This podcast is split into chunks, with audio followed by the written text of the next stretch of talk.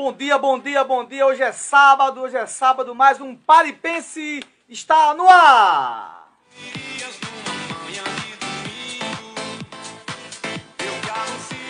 Minhas amigas, donas de casa, trabalhadores, feirantes, amigos do comércio, aqueles que estão já preparando o grande almoço e amanhã é o grande dia, amanhã é o dia das mães. Hoje a gente vai ter uma homenagem tremenda aqui também para o dia das mães os amigos que estão nos acompanhando pelo nosso Instagram, pelo nosso Fala Jadiel, né, pelas nossas redes sociais do Facebook e também da nossa querida Rádio Capibaribe Mirim FM 87,9 está no ar o Pare e Pense, o programa que leva para você mais informação para formar a sua opinião.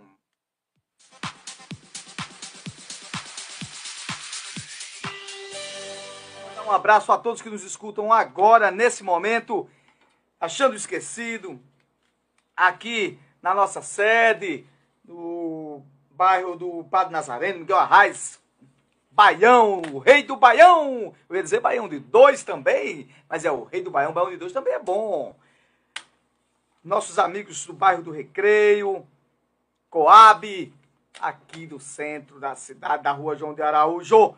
Meus grandes amigos, um abraço um abraço a São Vicente, amada São Vicente querida. Estamos mais uma vez aqui, pela graça do nosso Senhor Jesus Cristo, que Ele que nos deu essa permissão, sem sombra de dúvida. Meus irmãos lá de Sirigi, que estão nos acompanhando pelas redes sociais, um grande abraço para vocês.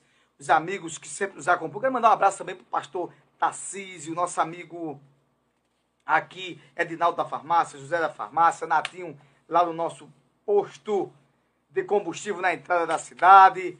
Uh, eu quero mandar aqui um abraço de todo especial aqui.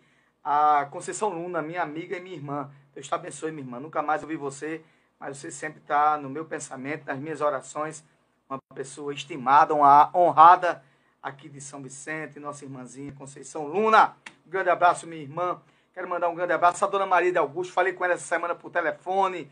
Ela falou comigo. Quero mandar um abraço para ela, da nossa irmã Maria, que era mãe do nosso amado e estimado Moab, meu irmãozinho e amigo Moab, né, que não está mais conosco. Quero aqui colocar aqui meu abraço, não é verdade? E a todos os filhos e a todas as mães, a todas as mães, eu quero mandar um abraço às donas de casa, aqueles que estão chegando da zona rural, já fez sua feira, já está voltando, já está em casa escutando pelo rádio, escutando também pelas redes sociais, ao amigo jovem também, né, os jovens estudantes, é, secundaristas, jovens universitários, Ontem eu estava chegando, a, a, descendo aqui da Coab e eu vi o ônibus chegando com os, os universitários, lotadão, os meninos na luta, né? Para ser e ter e conquistar um dia melhor. Muito bem, vamos lá. É pelo estudo e pela educação que a gente pode mudar nosso município, nosso estado e nosso país. Gente, a gente vai de uma música agora e a gente volta com a opinião desse que vos fala, Jadiel Lopes. Bom dia!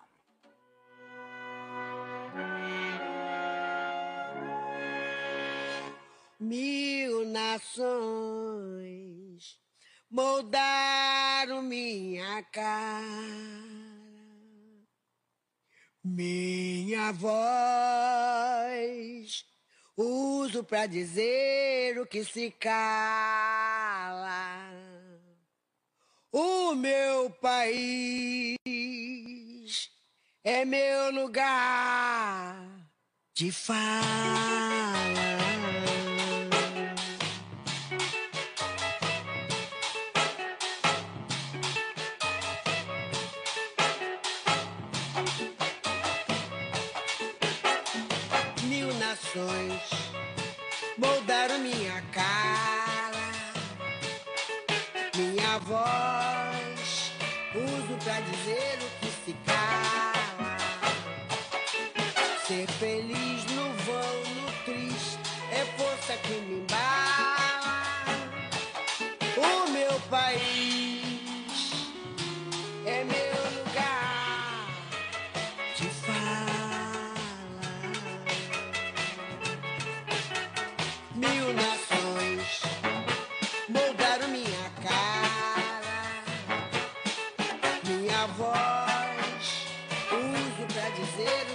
cala.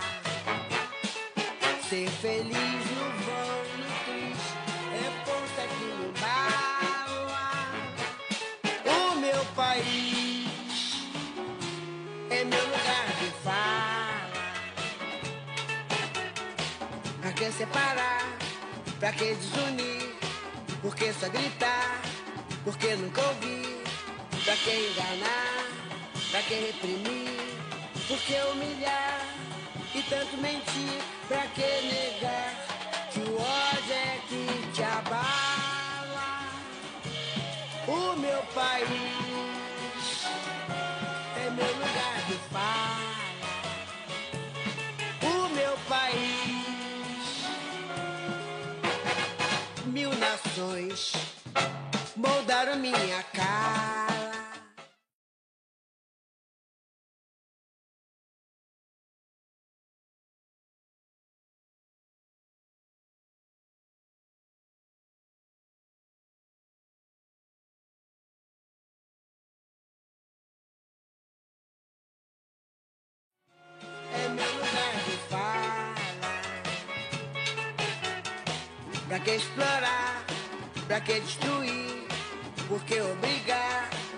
que coagir? Pra que abusar? Pra que iludir? E violentar? Pra nos oprimir? Pra que sujar o chão da própria sala? Nosso país nosso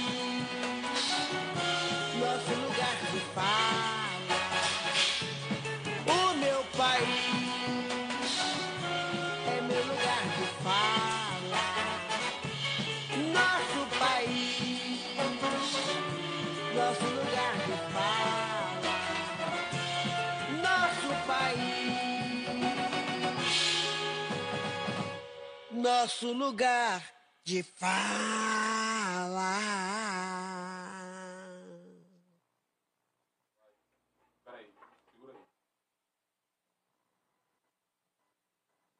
Pare e pense com Jadiel Lopes. Aqui você ouve informação para formar sua opinião. Bem, minha gente, como toda vez iniciamos nosso programa, a gente tem uma opinião. E nessa opinião que nós damos aqui, a gente faz uma reflexão.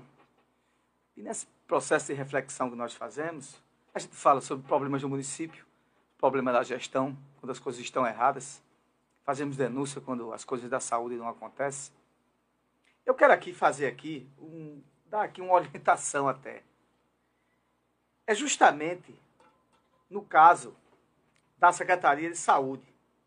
Eu não sei como é o procedimento que a Secretaria de Saúde de São Vicente Ferre, através dos seus corpos, seu corpo operacional, seus profissionais, eu não sei se isso é uma demanda de governo, quando muitas vezes é, algum paciente é deslocado para as emergências do Grande Recife. Normalmente, setor de regulação, todo mundo sabe disso. O cara quebra uma perna, um braço, está precisando fazer uma, uma, cirurgia urgente, ou muitas vezes tem um encaminhamento e vai para esse encaminhamento. Eu sei que tem que sair com o médico quando é uma coisa urgente, urgentíssima, ou uma ambulância leva para algum encaminhamento.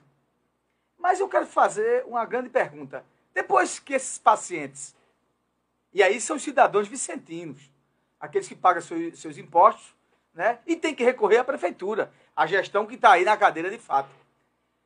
Levam lá, deixam lá e abandonam. O que, tem, o que tenho tido, o que eu tenho recebido e tido de ligações, recebido ligações de pessoas que estão nos corredores das grandes unidades de saúde de referência do estado de Pernambuco, Hospital da Restauração, agora que está caindo até os pedaços, aquela porcaria, né? Foi capaz, capaz de matar os pacientes. Mas tem Caminho Magalhães, o Hospital Miguel Arraes, Getúlio Vargas, e muitas vezes as pessoas são encaminhadas, deixam lá e acabou. Ninguém dá mais uma atenção. E as pessoas ligam para mim, para gente tentar aqui uma enfermaria, tirar do corredor, né? dar uma assistência necessária. Qual, qual, é o sentimento que a Secretaria de Saúde tem tido com essas pessoas, com esses pacientes? Com as mães, com as jovens, né? com o trabalhador, com aqueles que precisam naquele momento né, das ações de saúde. Não é simplesmente pegar né, o cidadão, levar lá para Recife, deixar lá, encaminhar ele, botar o protocolo e dizer, ó, agora é contigo e a sorte, Deus te abençoe. Não tem um acompanhamento, se, se for um processo de cirurgia, né, de um exame que seja feito. Eu estou falando isso quando tem uma emergência que essas pessoas são levadas para os hospitais de emergência de referência de Recife. Não estou falando dos exames. Exames, as pessoas vão fazer exames, né? sempre tem aquele ônibus da prefeitura, que é é o falado tratamento fora do domicílio, vai, é acompanhado, faz o, o exame e volta. Estou falando da hora da emergência, aquela hora mais amarga, aquela hora mais sofrida. E a gente tem feito isso, a gente tem ligado para as pessoas, tentado resolver de uma forma ou de outra. Mas eu quero perguntar: façam alguma coisa, não simplesmente peguem o paciente né, numa emergência, porque quebrou a perna, está eh, precisando de um, de um, momento de cirurgia, é encaminhado, deixa lá e vai embora não, e fica lá o Deus dará não. Tenho respeito mas pelas famílias, pelas pessoas, né, dos procedimentos que, que podem ser feitos. Tem gente aí aguardando aí um ano, dois anos, seis meses. Um ano, seis meses, oito meses, para uma cirurgia. E nada acontece. Nada acontece aqui. Nada acontece. Agora, né, muita propaganda, muita fantasia. Estou falando de cuidar das pessoas. Tem aí o lema, né? Que a missão é cuidar das pessoas. Não sei nem como é que é aqui, o, né, falam aí, direto aí. Mas eu não estou achando que está cuidando das pessoas, não. Não adianta só ter obras de pai cal. A grande obra é cuidar das pessoas de verdade. De verdade mesmo. E na hora que ela mais precisa. E na hora da saúde, sim, é onde a gente vai ver qual é a assistência médica. Não aqui. Aqui tem um médico, tem um enfermeiro, as pessoas aqui, os profissionais fazem o que podem, mas quando chega em Recife, fica lá no corredor abandonado, ninguém faz nada, passa uma, duas, três, quatro semanas precisando de uma cirurgia e não tem ninguém que intervenha. Essas pessoas que ligam para mim, para esse que vos fala, têm feito de um tudo para que aconteça. E aí eu não estou perguntando se é da gestão, se não é, se é. Não tem nada a ver com política isso. Tem a ver com sentimento humano. Tem a ver com sentimento humano. Então eu peço ao prefeito que converse com a Secretaria de Saúde, com o secretário, a secretária de Saúde, que quando era vereadora tanto esbravejava, tanto reclamava, tanto criticava.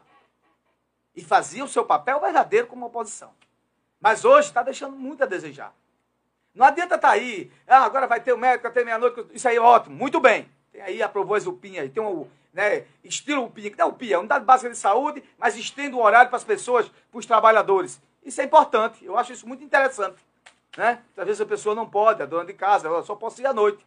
No, no, numa unidade de saúde me consultava, isso aí é muito bom. A gente diz que isso é perfeito, que isso tem que melhorar, mas já o primeiro passo foi dado, parece que tem um aqui, isso aí é legal.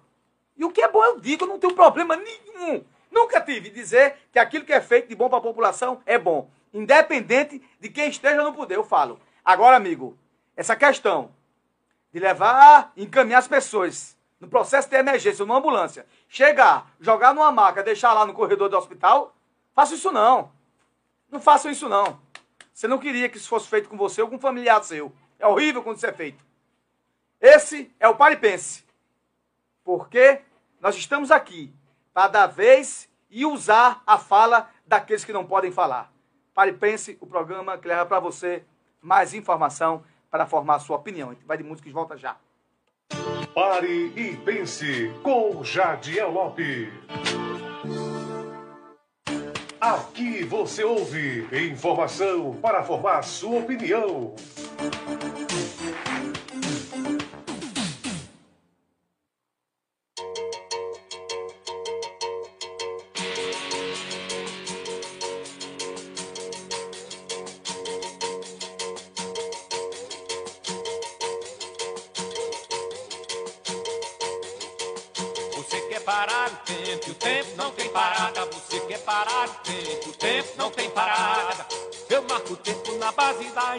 Embolada da rima bem ritmada do pandeiro e do ganzá. Você quer parar o tempo, e o tempo não tem parada. Você quer parar o tempo, o tempo não tem parada.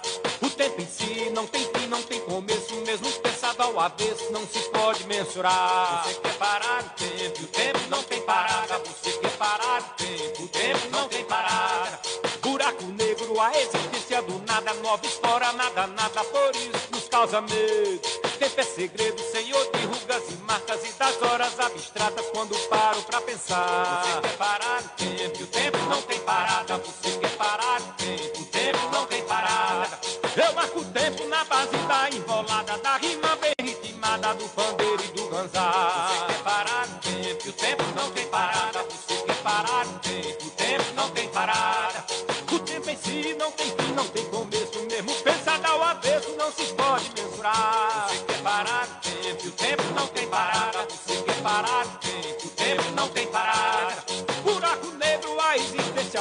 Nada, nova fora, nada, nada, por isso nos causa medo.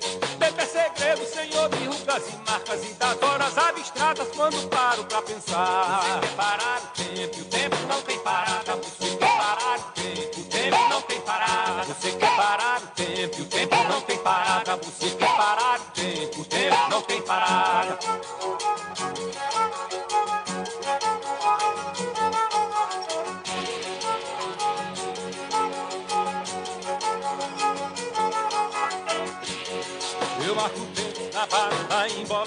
Rima bem ritmada do pandeiro e do ganzar. Você quer parar o tempo, o tempo não tem parada. Você quer parar o tempo, o tempo não tem parada.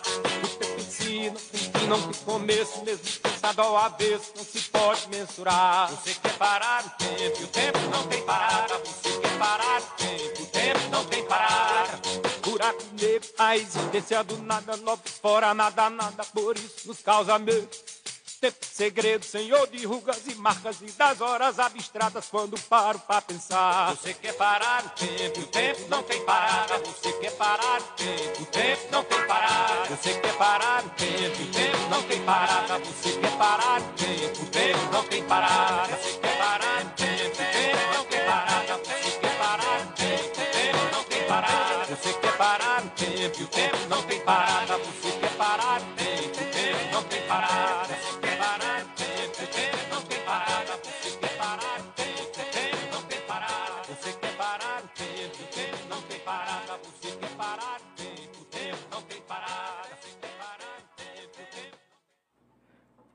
Voltamos, voltamos, voltamos ao nosso Pare e Pense, o programa que leva para você mais informação para formar sua opinião.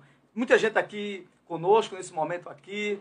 Mandar um abraço aqui, Ricardo Ramos, Luciano Alves, Brenda Edna acabou de falar conosco, Fabiana Laís, Alda, Aldinha, minha prima Cavalcante, Dinha Cabeleireira, Rosalina Beza, Bezenati, Valentim, Júnior, eh, Glória, Ana Patrícia, Leon aqui também está conosco, Gabriela Pedrosa, Samuel, a Luciana Moura,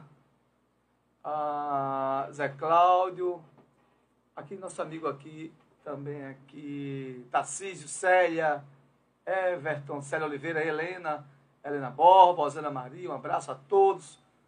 Paloma, um abraço a Paloma, Aldenora, nosso amigo lá do Taco de Carro, nosso amigo Ronei, Marquinhos, sempre conosco aqui, Ana Paula, Andréa Silva, Cássio Souza, Neto, Lu Azevedo, Luana Azevedo, Andréa, gente, muita gente aqui. Um abraço aqui de coração a todos que sempre estão nos escutando, nos ouvindo aqui.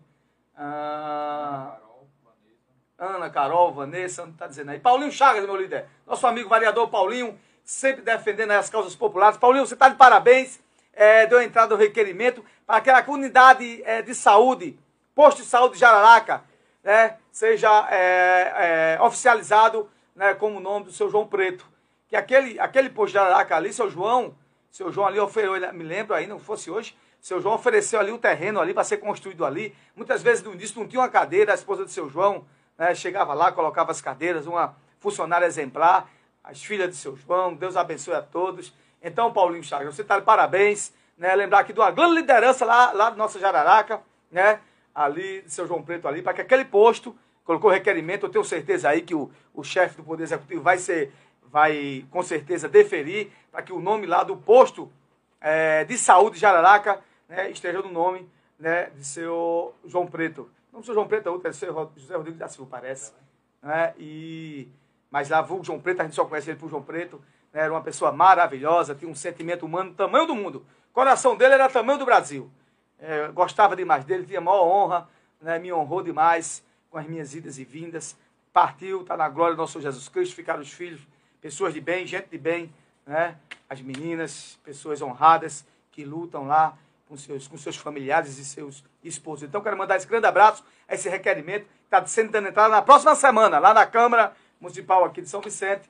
Paulinho está de parabéns. Nossa amiga Nalva Cajá também, esposa de Paulinho, sempre lutadora, batalhadora, né? defendendo as causas do povo.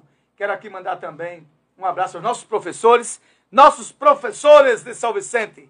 Né? Está sendo, foi destituído, está formando aí um novo sindicato. Está né? Tá uma luta tremenda, né? desde de, de, de março, fevereiro, para que haja alguma palavra né? sobre essa questão, se vai ter algum aumento, vai ter alguma coisa. Não tem negociação, não tem nada. Uma, um silêncio infernal, uma miserabilidade, os professores sofrendo e nada acontece. E vamos ver o que vai dar. A gente vai estar aqui. Se os professores quiserem dar alguma palavra, mandar alguma coisa para a gente aqui, para dizer como é que está o andamento dessas coisas, a gente fala aqui. Né? Eu espero que abra, que é, o chefe do Poder Executivo haga algum, algum processo de negociação com os professores. Eu acho que tem que se fazer isso. Não é? Muitas vezes não pode se dar o que, que está se pedindo, mas pelo menos chega a um denominador comum, a um denominador comum. Não pode ficar dessa forma. Né? Então, aqui é o nosso recado.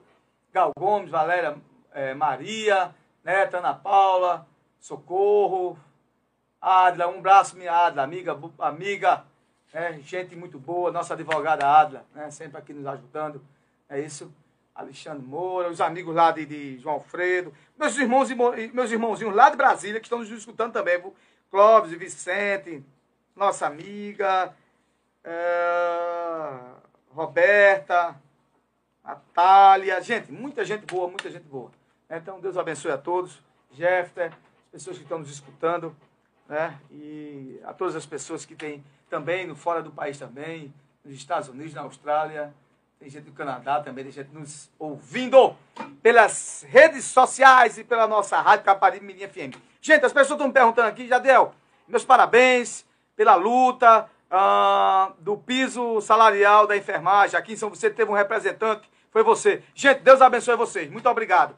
Eu fiquei muito feliz essa semana. Eu tinha dito a vocês no início, é, no meio de abril, que eu fiz um vídeo com o deputado federal Sebastião Oliveira, deixando bem claro que já tinha sido, a gente tinha é, dentro das, da mesa de negociação, a qual eu também fazia parte, representando também né, a parte do, do, dos enfermeiros, dos auxiliares, dos técnicos aqui de Pernambuco. Eu me senti muito honrado de ser convidado para também fazer parte da comissão. É, umas das nossas propostas também foram colocadas na mesa, né, juntamente com o deputado Sebastião Oliveira, que me colocou também nessa comissão também de negociação.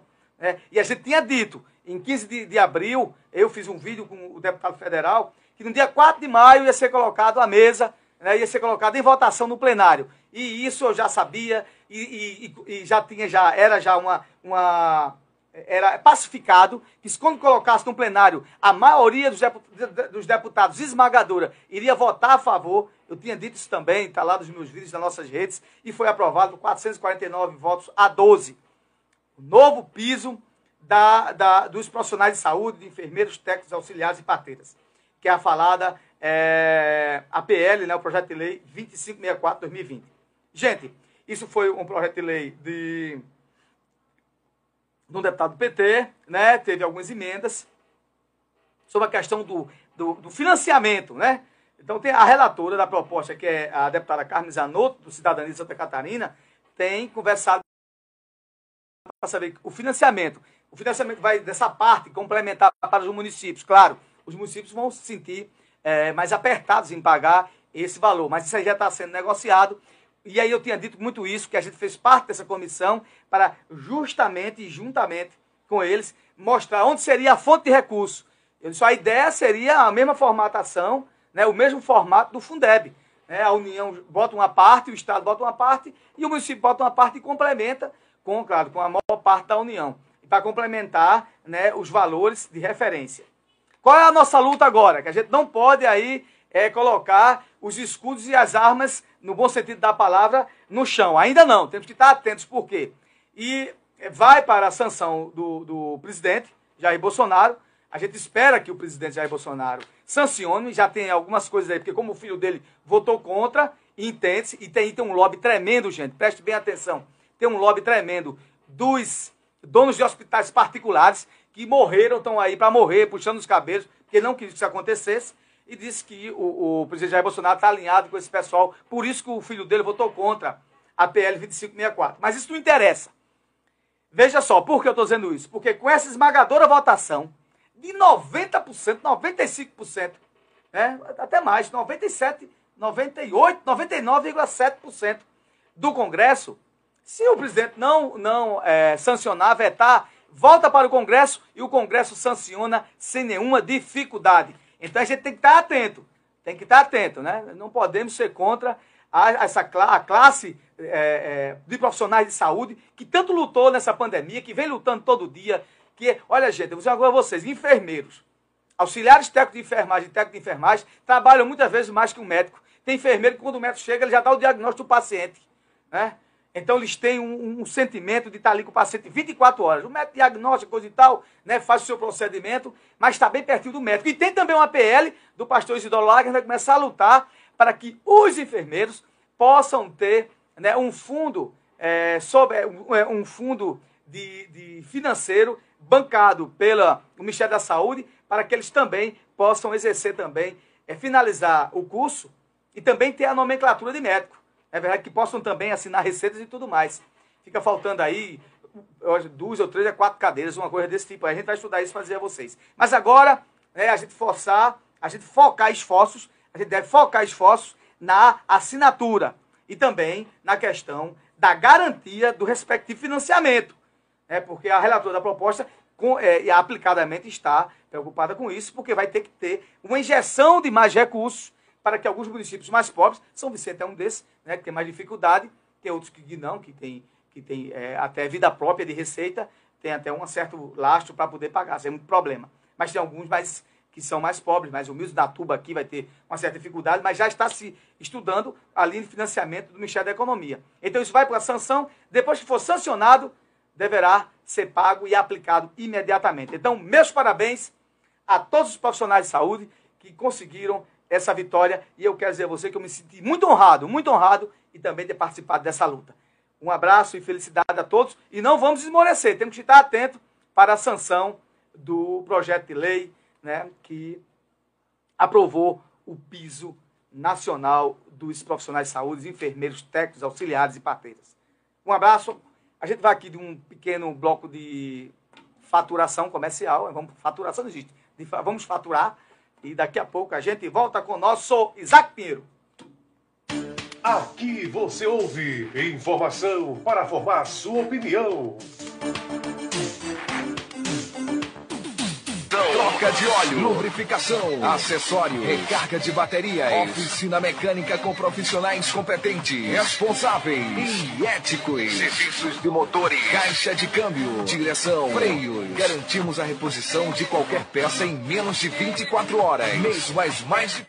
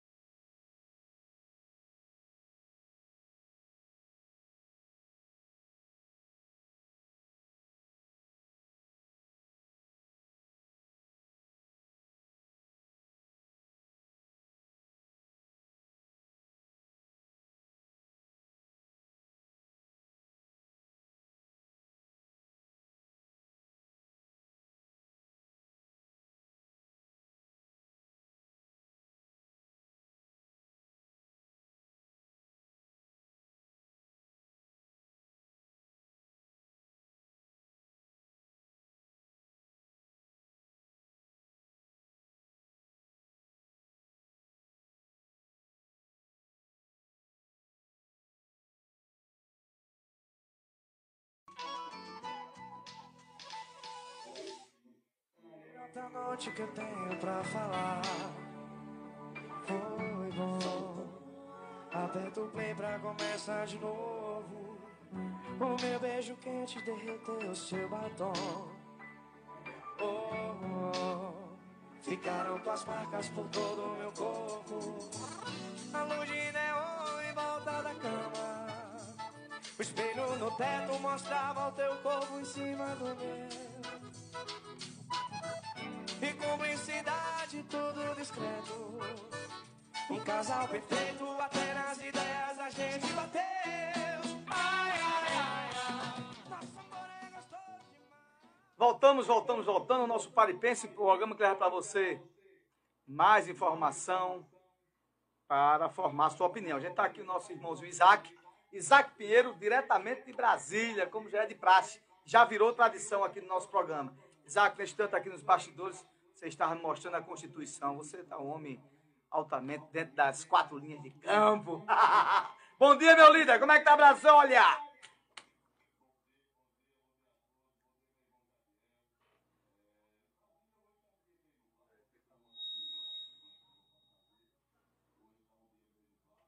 Aqui não. é, faz parte dessa época do ano, né? Primeiro, parabenizar aí ao amigo mais uma vez por, por esse programa de tão, de tão importante que ele tem, tão importância que ele tem na comunicação e no esclarecimento da população pernambucana. Parabenizar os nossos amigos aí da técnica, né? Que a cada dia que se passa aperfeiçoa o programa. É é uma guerra isso aqui. Não brinque, não. Face to face, né? Não é Facebook, não. Agora nós estamos face to face. Olha boa. Face to face. É, utilizando tudo que há de mais moderno na tecnologia para aprimorar esse programa de grande importância. Eu gostaria mais uma vez, amigo, como, como é de praxe, parabenizar os nossos municípios, os nossos munícipes. Né? Dia 4 de maio, o meu querido município de Jaboatão dos Guararapes fez aniversário. Dia 5 de maio, município de Goiânia, ali, já na divisa ali, perto de Igaraçu, após Igaraçu. Serra Talhada, dia 6 de maio, a terra do nosso querido Lampião. Vitória de Santo Antão, dia 6 de maio também. E Belém de São Francisco está fazendo aniversário no dia de hoje, dia 7. Uma cidade belíssima ali às margens do Rio São Francisco. Uma cidade que eu tenho muito apreço, muitos amigos eu tenho lá. E gostaria de parabenizá-los por esse dia, né? Fazer referência aqui ao município de Jaboatão dos Guararapes, que é um município pujante que está aí uma administração, uma administração exemplar do, do prefeito, ex-prefeito Anderson Ferreira e agora dando continuidade com o seu vice Mano Medeiros. E é toda aquela equipe maravilhosa daquele município que eu falo com conhecimento de causa. É, são pessoas competentíssimas e que tratam o serviço público com seriedade. Então, eu queria mandar um abraço em especial para os nossos queridos servidores de Jaboatão dos Guararapes, Pernambuco. Suas ordens, meu amigo velho. Vamos embora. Vamos embora. Isaac, meu líder, é, vê só. A gente aqui já iniciando nossa pauta. Isaac, essa, essa, é, esse esticamento de corda, é, essa guerra toda aí, e aí a gente já falou sobre isso, né? Sobre é, procedimento, de legalidade ou não. E aí, mas aí a, corda com- começa, continua sendo esticada de um lado e de outro. Esse- essa guerra aí, é, desse Daniel Silveira, deputado, no STF, através de Alexandre de Moraes, isso vai terminar como? Eu estou achando que isso vai terminar dando um BO internacional, porque isso gera também de respeito a uma instituição e a outra. E se não chegar aí alguém que coloque panos mornos nisso aí, apazigue isso, isso pode gerar um problema sério. Eu tenho essa leitura, não sei o amigo aí em Brasília que convive com isso aí todo dia e, te- e se tem esse mesmo olhar crítico, esse mesmo olhar, olhar crítico. Pois não, amigo. É uma excelente pergunta. Inclusive, é, coincidentemente, eu estava conversando isso lá no gabinete terça-feira com algumas pessoas, inclusive estiveram lá. Até mandar um abraço aqui, o prefeito Janjão aí de Bom Jardim, esteve conosco aqui no gabinete semana passada. E, inclusive, com ele, ele estava junto conosco no momento que a gente abordou esse assunto. O que que acontece? Eu acho muito ruim a situação que o deputado Daniel Silveira vem promovendo. O que é que acontece? À luz da Constituição, conforme a gente discutiu aqui no programa 20, do dia 23 do 4, né, nós discutimos, inclusive, nós, é, nós suscitamos aqui é, alguns artigos da Constituição que, à luz da mesma, ela garante o indulto a qual foi proferido pelo presidente Bolsonaro ao deputado Daniel Silveira. Mas a Constituição, ela não garante o desaforo, ela não garante o desagravo, ela não garante a soberba, ela não garante o desrespeito tá, às, às instituições. Ela não garante isso. Pelo contrário, ela fala que os poderes têm que ser, é, eles têm que ser harmônicos, né? Harmônicos. Harmonia não quer dizer confusão. O que esse cidadão vem promovendo aí ao longo do tempo após esse induto que ele recebeu, que ele deveria aproveitá-lo muito bem, que foi um gesto nobre do presidente da República, até para salvar um problema que não é do presidente da República, o problema é dele, pessoal, com o Supremo Tribunal Federal. Deixar bem claro que o problema de Daniel Silveira com o Tribunal Federal é exclusivamente dele. Ele que promoveu todo esse processo que gerou os oito anos e nove meses de prisão. Não foi outra pessoa, foi ele, certo? Com atitude arbitrária, anticonstitucional, sabe, antidemocrática, com aquele vídeo ridículo, entendeu? Agora, o camarada veio, eu vi que eu acompanhei de perto esse processo aqui, no Conselho de Ética, quando foi julgar o processo dele no Conselho de Ética, né? Quando foi julgar o processo dele no Conselho de Ética, o qual ele foi punido no Conselho de Ética e foi levado ao plenário da Câmara dos Deputados. Ele chorou no depoimento dele, que foi via Zoom, virtual. A mãe dele, ele botou a mãe dele para fazer depoimento, a mãe dele chorou, dizendo que ele era um bom menino, dizendo que aquilo ali foi um momento impensado, que foi uma situação isolada, que ele não é aquilo ali, pedindo para os deputados não caçarem o mandato dele. Ora, será que nada disso serviu de lição? Serviu de lição, uma vez que ele se aproveitou de um benefício constitucional, volto a dizer, constitucional, dado a ele pelo presidente da República, e ele agora fica esticando a corda, cara, sabe? Tentando desmoralizar o Supremo Tribunal Federal. Não tem procuração do Supremo Tribunal Federal, pelo contrário, tem minhas reservas. Acho que é equivocada a forma que é conduzido os ministros até aquela Suprema Corte. Acho que é equivocadíssima, entendeu? Eu tenho meus pontos de vista em relação àquilo ali. Certo? Vejo que através desse, equi, desse equívoco que se é, que se é, é, é, é encaminhado os nomes, os nomes para, para fazerem parte daquela corte, a gente vê essas aberrações jurídicas que aí a gente está vivendo, a gente vê esse desconforto da população, a gente vê essa revolta da população. A revolta da população não é contra o Supremo Tribunal Federal, pessoa física, pessoa jurídica. Não é. É contra os membros, alguns membros que fazem parte daquela corte. E isso gera uma revolta popular. Aproveitando-se disso, está o deputado Daniel Silveira, sabe, tentando desmoralizar uma instituição. Eu não estou falando do ministro Alexandre de Moraes, que isso é problema dele lá. Agora ele tenta, ele tenta desmoralizar uma instituição. E aí vem uma guerra jurídica. Eu tive conversando com um jurista amigo meu que, a, a, o que, o que, o, que o tribunal alega é que o indulto serviu para ele ser extinta a pena. As medidas cautelares, ela não foi extinta com o indulto presidencial. Isso é um, uma vertente de um jurista que eu conversei, tá? A outra vertente é a que o tribunal a, que, é, é, é que o tribunal alega aí essa vertente. A outra vertente é a vertente que eu conversei com um jurista, que ele diz que, uma vez que o réu foi beneficiado com o indulto presidencial, o objeto, por sua vez, ele é nulo, e uma vez o objeto sendo nulo, não existe nenhuma medida cautelar certo? Que venha a ser, que venha a ser prorrogada ou que venha a ser estipulada uma vez que o réu foi beneficiado com o indulto. E aí fica esse prejudício. Quem está se prejudicando com isso, sabe o que é? A presidência da República. Quem está se prejudicando com isso é o povo brasileiro, que não tem nada a ver. Isso é uma luta de um cidadão que está com um problema pessoal com um ministro do Supremo, que é Alexandre de Moraes, que ele levanta essa lebre, cria essa discussão, esse desconforto, coloca o presidente Bolsonaro no olho do furacão, Tá? O presidente Bolsonaro ele já tem os seus problemas individuais, pessoais, com alguns membros da Corte do Supremo Tribunal Federal, que, tem, que está tentando ser resolvido por N pessoas que fazem parte dos três poderes. Você tem acompanhado isso, Você vê o presidente da Câmara, o presidente do Senado, ex-presidente da República, tenta fazer com que não haja esse conflito, que esse conflito não, não, não, não prorrogue entre a presidente da República e o Supremo, e aí fica agora Daniel Silveira colocando no olho do furacão a presidência da República.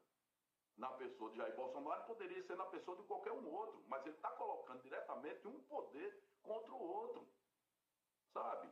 E aí fica nessa história de militar para lá, que general para cá, que não sei o quê, coisa que já foi até desfeita, esses assuntos foram até desconstruídos pelo próprio vice-presidente da República, por vários generais. Ele desconstrói essa história de intervenção, disso, daquilo outro, de fechar Supremo, etc. Isso não existe, cara. Então, meu, meu ponto de vista é esse aí em relação a isso.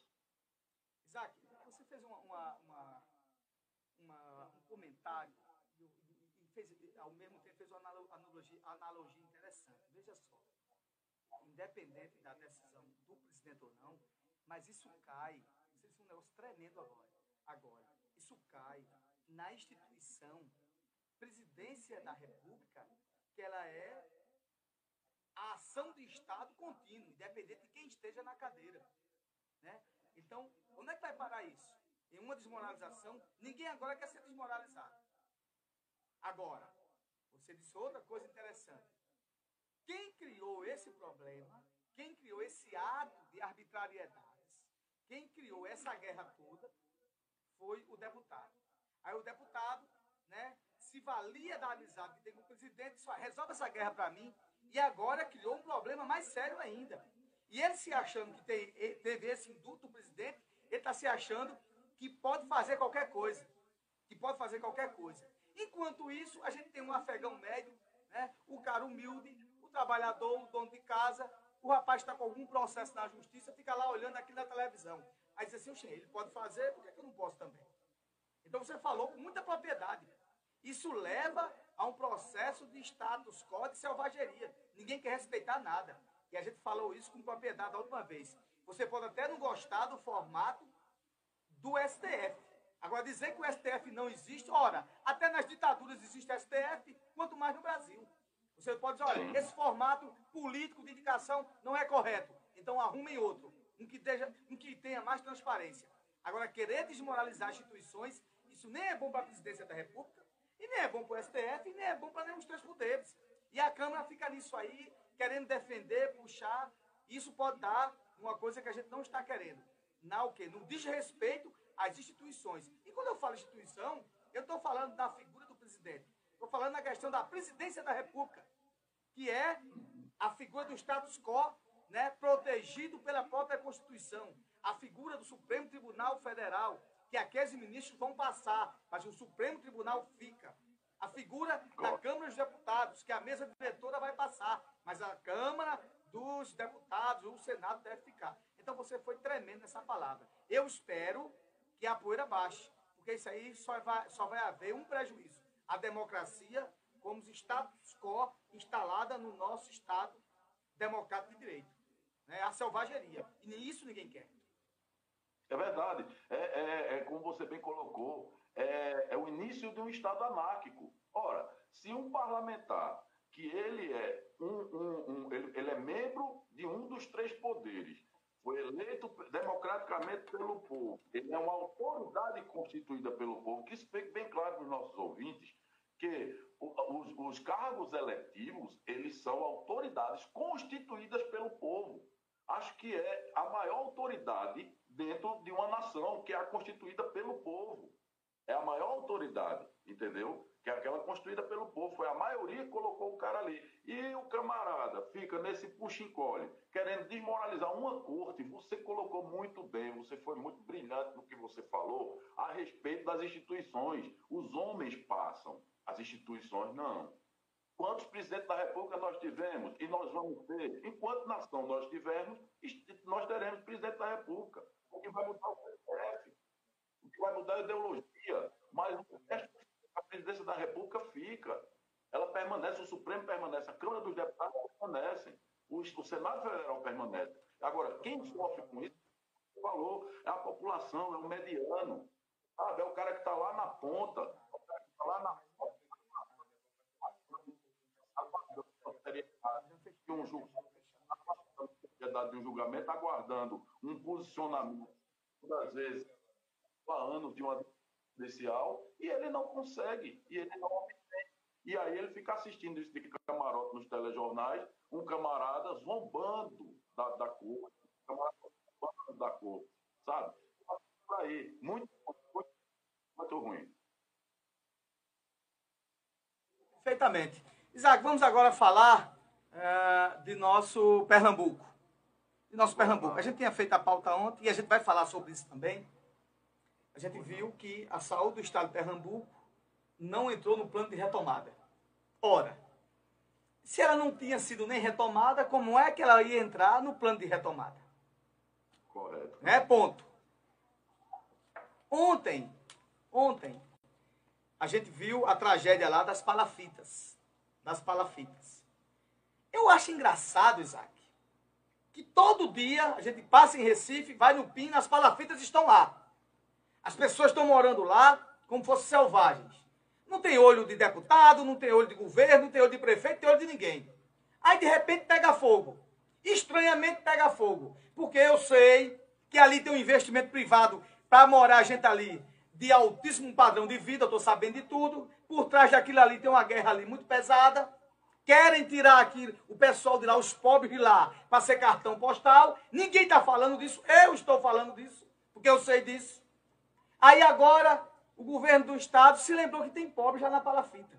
Como o governo do estado se lembrou que os hospitais da restauração do Getúlio Vargas e do Gamenon Magalhães está caindo os pedaços. Daqui a pouco a mesma tragédia que aconteceu com pacientes que vão sair daqui de São Vicente, de Macaparana, aqui do interior de Pernambuco, de Timbaúba, para lá pedir lá uma esmola lá para ser atendido, que ficam nos, nos corredores dos hospitais. Lembraram né, que vão agora restaurar o hospital e fazer outro. Me diga uma coisa, eles vão fazer o outro quando? Em dois dias? É? E que eu saiba, o governo Paulo Câmara Lenta, né, que é Paulo Câmara Marcha Lenta, não é, não é nenhum chinês, que fizeram um, um hospital de Covid dentro de 30 dias. Mas não vai sair mesmo. Aí, engraçado, esse pessoal está lembrando agora que tem problemas agora. É como se fosse o governo tivesse começado ontem. Isso é uma aberração, é um desrespeito com a população. E é esse meu sentimento, Isaac. Não sei se é o seu, mas é esse meu sentimento. Só se lembram agora quando acontecem as tragédias. Esse governo só existe quando acontece tragédia. É impressionante isso. E ainda nem falar em retomar e continuar. Vocês vão continuar o quê? Essa desgraceira que a gente está vivendo? É essa a minha leitura nesse governo atual do PSB, de Paulo Câmara Lenta e seus asseclas. Muito bem, amigo. Eu concordo mais uma vez com a colocação do amigo quero me solidarizar aqui com aquelas famílias que estão ali passando por esse momento tão difícil, né? A sua, ver a sua casa, ver o seu, o seu saco de santular pegar fogo. Olha que desgraça. Vê que lástima para a vida de um ser humano. É você ver o lugar que você tem de segurança, que é o único lugar que você pode ter segurança nesse, nesse mundo, é dentro da sua casa, né? inclusive lhe garante até a autodefesa, conforme a Constituição reza, né? e aí você vê aquilo pegando fogo, cara.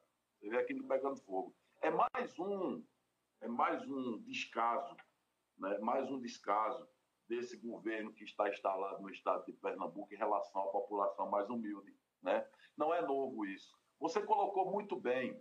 Quando foi ser instalado aquele Stop Rio Mar, quando foi ser instalado aquele shopping Rio Mar, eu não tenho nada contra o progresso, não tenho nada contra. Não, acho que não, o Rio Mar foi um grande avanço econômico, social, gera emprego, gera renda. Parabenizo o empresário, o empreendedor, eu parabenizo ele pela iniciativa, não tenho nada contra. O que eu tenho contra é o seguinte: aquilo ali foi uma guerra com os órgãos ambientais. Não sei se o amigo lembra, foram anos de luta travada com os órgãos ambientais.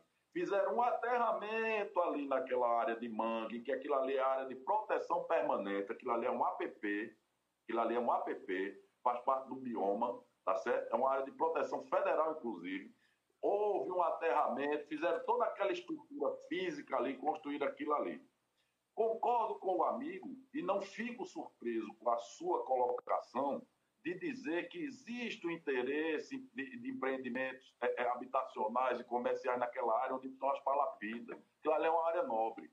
Aquilo ali é uma área nobre. Da mesma forma que foi liberado a, a licença ambiental para o Rio Mar ser construído, vai ser liberada a licença ambiental para fazer unidades habitacionais ali de alto padrão, de alto padrão, dentro do shopping center, tá certo? Para vender por milhões de reais a unidade habitacional. Certo? Agora você colocou muito bem, quer dizer que ninguém, todo dia todo mundo passa ali, ninguém vê aquela, ninguém vê a situação daquelas favelas, daquela palafita, cara, daquela, daquela, daquela forma desumana, que aquilo ali é desumano, você não tem acesso ali à água potável, você não tem acesso a esgoto, você não tem acesso à energia elétrica, ali é tudo gambiarra, é tudo gato, entendeu? Você não tem acesso à infraestrutura, à pavimentação, você não tem acesso a nada, você é jogado ali como uma escória.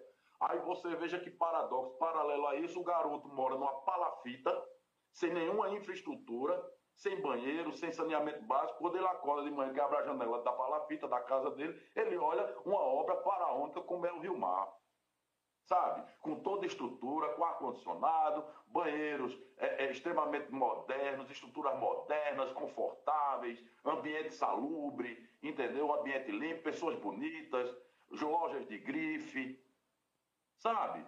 É isso aí. Voltando à questão da saúde, meu irmãozinho, isso a gente discutiu lá atrás. Volto a dizer, os nossos ouvintes, os nossos, os nossos amigos que acompanham o programa, eu falei lá no NETV, fizeram uma reportagem com acompanhantes de pacientes que ficam hospedados na calçada do hospital.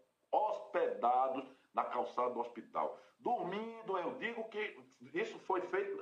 Quem estava lá falou na entrevista que ele dorme lá, que eles dormem lá, famílias dormindo na porta do hospital, em cima de ratos, de baratas, com um único banheiro que o hospital libera para tomar um banho por dia, e assim mesmo avisou que ia fechar o banheiro.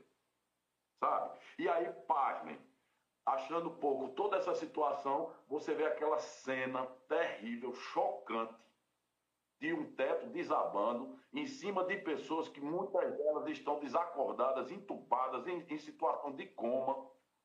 Sabe? Aqueles vídeos ali foi uma coisa tão chocante que eu digo, cara, isso não pode ser em Recife, isso não pode ser. Eu não acreditei, a princípio, eu não acreditei nem que fosse no Brasil.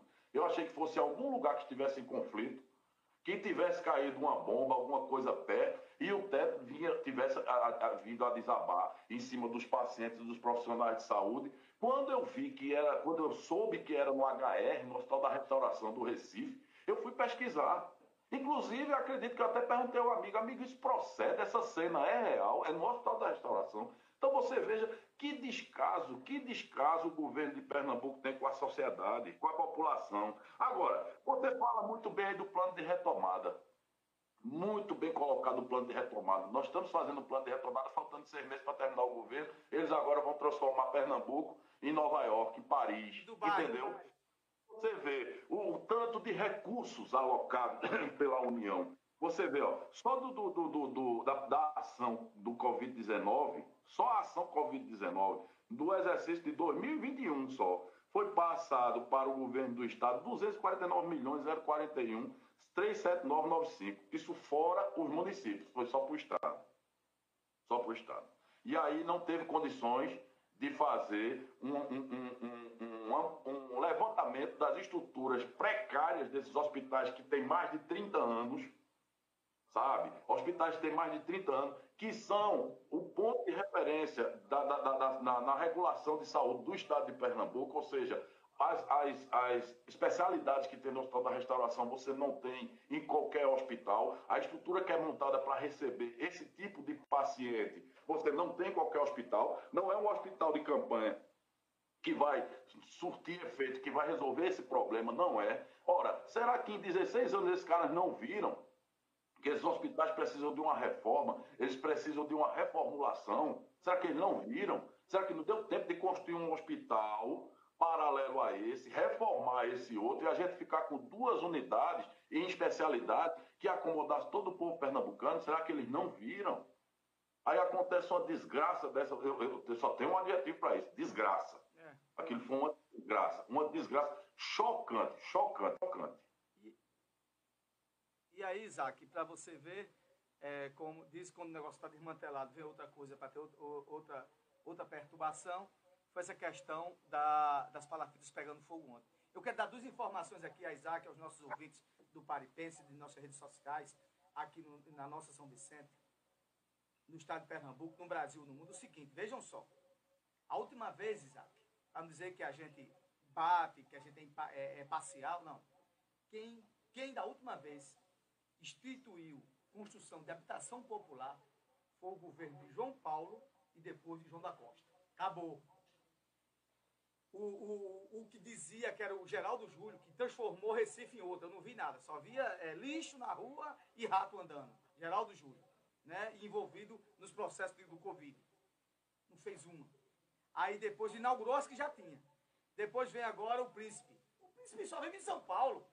O povo de Recife elegeu um prefeito que mora em São Paulo, em Campos do Jordão, de lá para cima. Então, não sei se ele é prefeito de Recife. Aí, anuncia, ontem eu achei até vergonhoso, vamos agora dar uma bolsa auxílio moradia de R$ 1.500 para todo mundo. Como se um salário mínimo fosse resolver o problema. O pessoal quer casa, tá morando lá não é porque é bonito, não, é porque não tem onde morar. Pegou fogo lá, foi. Ah, tá bom, pegou. E vocês não sabiam que aquilo existia, não.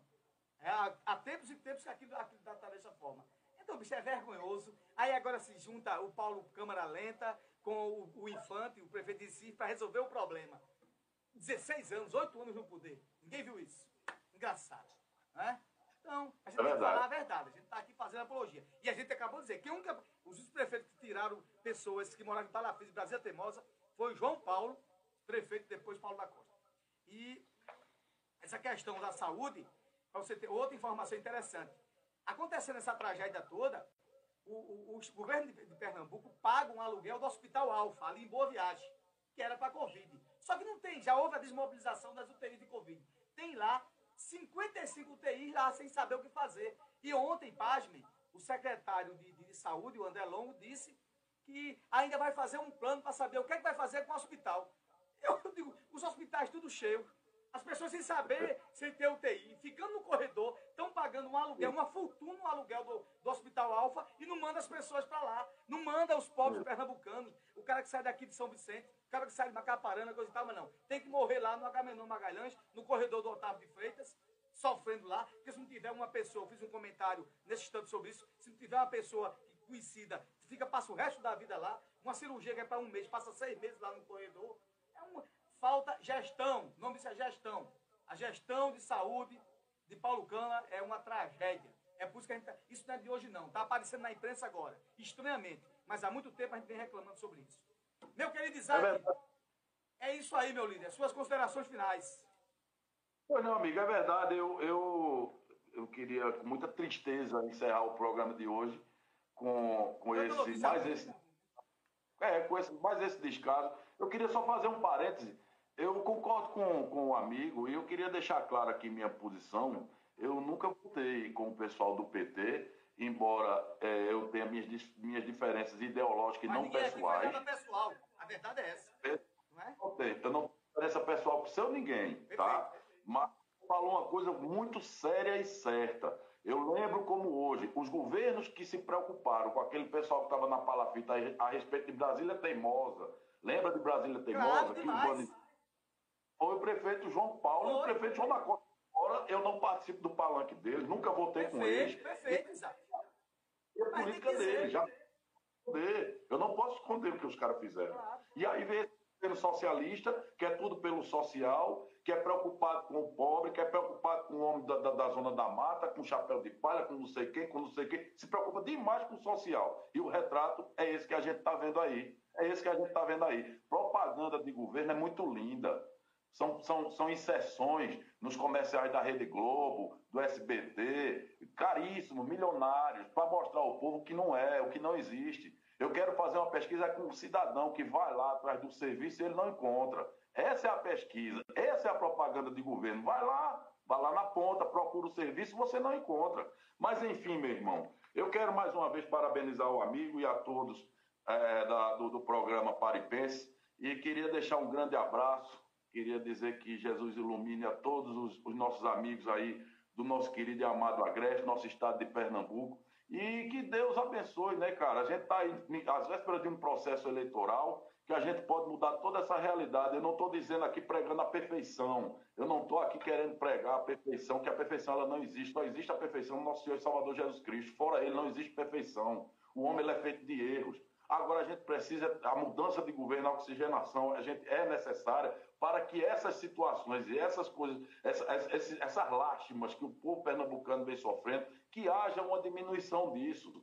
Eu, como eu volto a dizer, eu não estou pregando aqui a Disneylândia. Quem se eleger governador de Pernambuco não vai ser um salvador da pátria, não vai ser Jesus Cristo, mas ele vai ter um olhar diferente e vai mudar isso que a gente está vivendo. Ele vai mudar. Inclusive, muitos desses processos, eu quero deixar claro aqui para o nosso ouvinte, muitos desses processos que a gente está vivendo hoje, o reflexo dos 16 anos, dos 8, dos 20 anos, isso não é uma coisa que é resolvida em quatro anos nós vamos ainda ter gerações para se resolver esses problemas. Gerações, se a gente pegar um governo que trate o nosso povo com seriedade e com respeito. É isso que eu queria deixar no dia de hoje e parabenizar a todos e pedir que Jesus ilumine o caminho de todo mundo. Uma boa semana a todos. Simbora mudar Pernambuco, meu irmão. Vamos lá, vamos lá mudar Pernambuco para melhor, que ninguém aguenta mais. Estivemos com o nosso Isaac Pinheiro, direto de Brasília, com os nossos bastidores da política e os problemas do dia a dia de Pernambuco. Um abraço, vamos de música. Anthony, daqui a pouco a gente vai voltar. A gente volta com a doutora Jéssica falando sobre depressão. Um instante. Fica aí.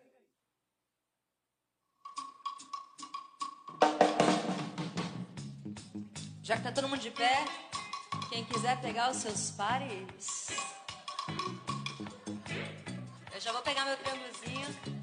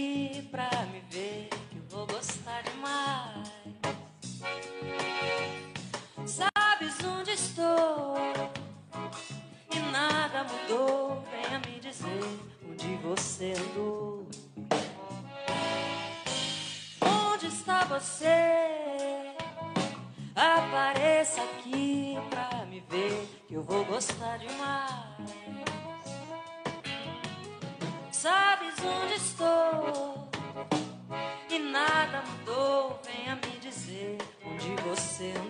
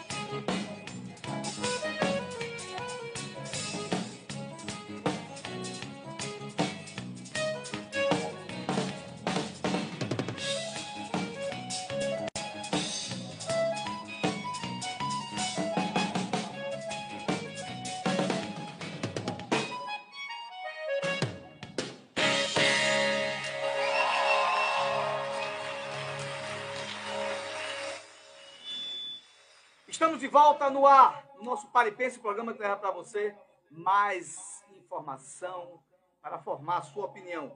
Como nós já tínhamos anunciado, vamos aqui rapidinho. Estamos aqui com nossa é, psicóloga especialista em terapia cognitiva comportamental, especialista em neuropsicologia, doutora Jéssica Tagino. Doutora Jéssica, muito bom dia, doutora. Bom dia, obrigada mais por esse espaço para a gente falar sobre saúde mental. Muito bem. Doutora, o mundo está depressivo. As pessoas têm depressão 24 horas. Eu tenho depressão, minha depressão é eventual. Mas tem pessoas que têm depressão crônica, sofrem com isso. Tem pessoas que até tiram a vida por causa de depressão. Tem aquelas depressões que não são curadas ou mal curadas. Doutora, você pode dizer que a depressão, podemos afirmar que a depressão é o mal do século? Sim, com certeza. É um transtorno assim que atinge é, pessoas de todos os lugares do mundo, né? Cerca de 300 milhões de pessoas no mundo hoje sofrem de depressão. E no nosso país, cerca de 10 a 15% da nossa população hoje sofre depressão. Nós somos o, o Brasil é o país da América Latina que tem o maior índice de depressão é, já registrado. Doutora, é, veja só, quais o, como é que é, você, no seu é, cotidiano, no seu dia a dia, pode é, identificar a depressão? Como é que eu posso identificar que eu estou deprimido? E que é, não é uma tristeza, porque é, se eu tiver errado, a senhora me corrige. Depressão é uma coisa, tristeza é outra. Tristeza é aquele caso sazonal, aconteceu alguma coisa, você ficou triste, mas volta ao normal. Como é que eu posso conseguir identificar que eu estou deprimido, que já é uma doença e eu preciso me curar?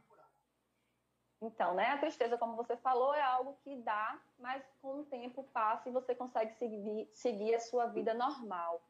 Mas a depressão, ela tem um impacto na funcionalidade do indivíduo.